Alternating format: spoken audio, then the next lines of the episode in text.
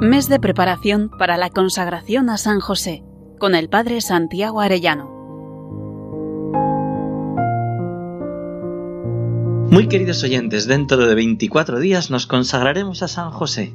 Qué alegría saber que al unirnos a Él nos unimos de un modo especial también a la Santísima Virgen María, su esposa, y junto con ellos podemos ser más perfectamente consagrados al corazón de Cristo.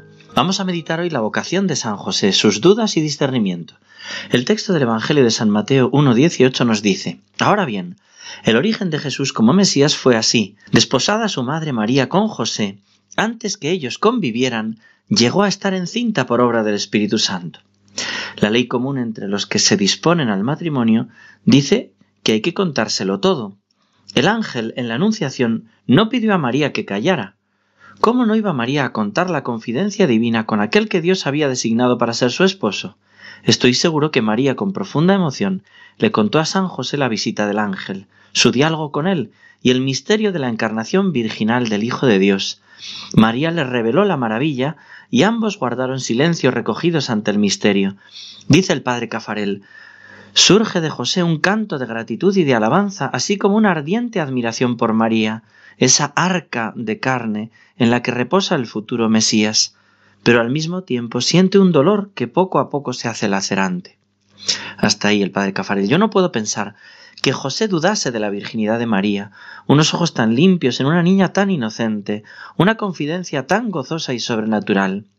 Con el padre Luis María Mendizábal, que así nos lo explicaba, yo creo que después de un rato San José con lágrimas en los ojos le debió decir a la Virgen que él no se sentía digno de acoger un misterio tan grande, que necesitaba rezar y pensar. San José conoce como buen judío los textos sagrados, y aún más los de su antepasado David. Debió recordar el momento cuando iba a entrar el arca en su casa, no se sintió digno y dijo, ¿cómo voy a llevar a mi casa el arca de Yahvé? 2 Samuel 6, dos siguientes. Y el rey David la hizo llevar a casa de Obededón, el sacerdote, que allí sí sabrían tratarla bien. San José cree que lo mejor es que María vaya a casa de su prima Isabel, donde el sacerdote Zacarías sabrá tratarla. José se pone triste por tener que perder a María, al menos hasta que vea algún signo de Dios sobre lo que tiene que hacer. María entiende Tampoco sabe qué hacer.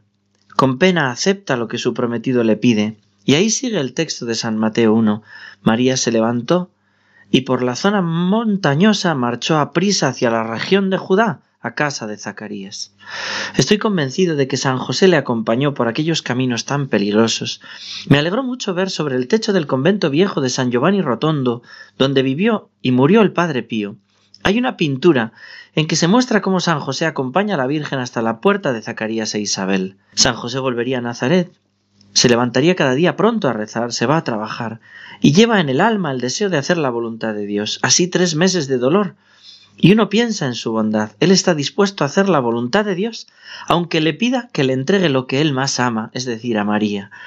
Con su razonamiento humano, él llega a pensar, y eso es lo que dice el texto del Evangelio, José su esposo, como era justo y no quería descubrirla, determinó dejarla secretamente.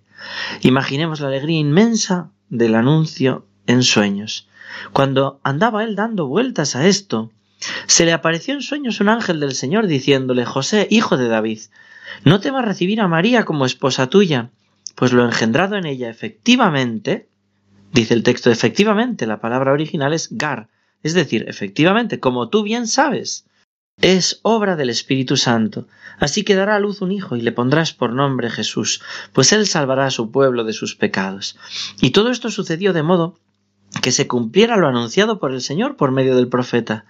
Mira, la Virgen concebirá y dará a luz un hijo y le pondrás por nombre en Manuel, le pondrá por nombre en Manuel, que traducido significa Dios con nosotros.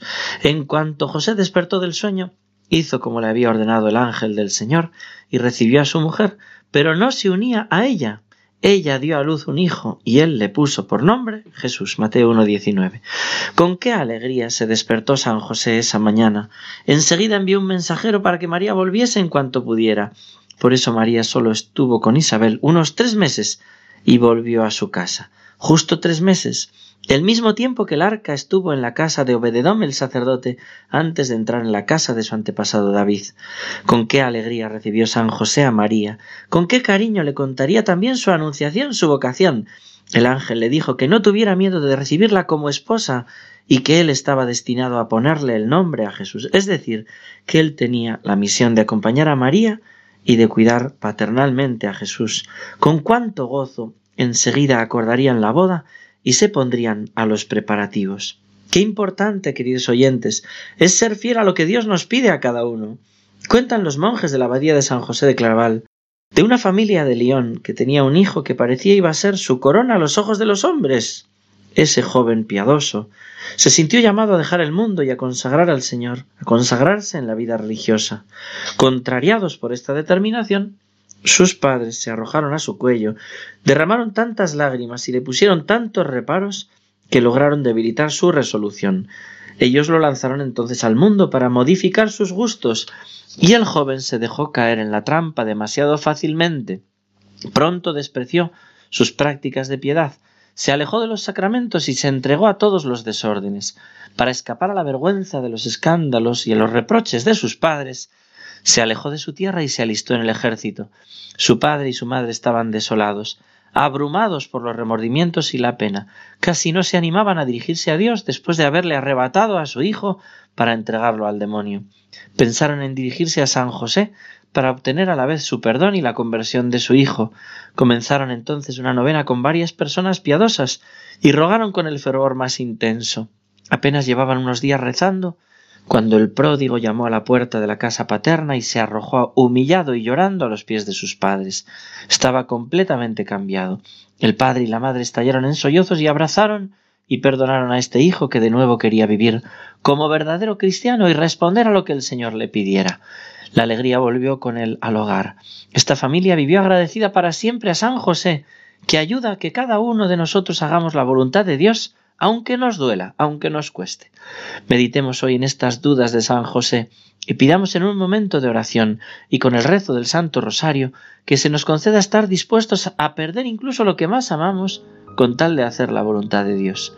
San José, esposo de la Virgen María, Padre y custodio de la Sagrada Familia, celestial patriarca del pueblo de Dios, ruega por nosotros. Que Dios os bendiga a todos queridos oyentes y hasta mañana, si Dios quiere. Mes de preparación para la consagración a San José con el Padre Santiago Arellano.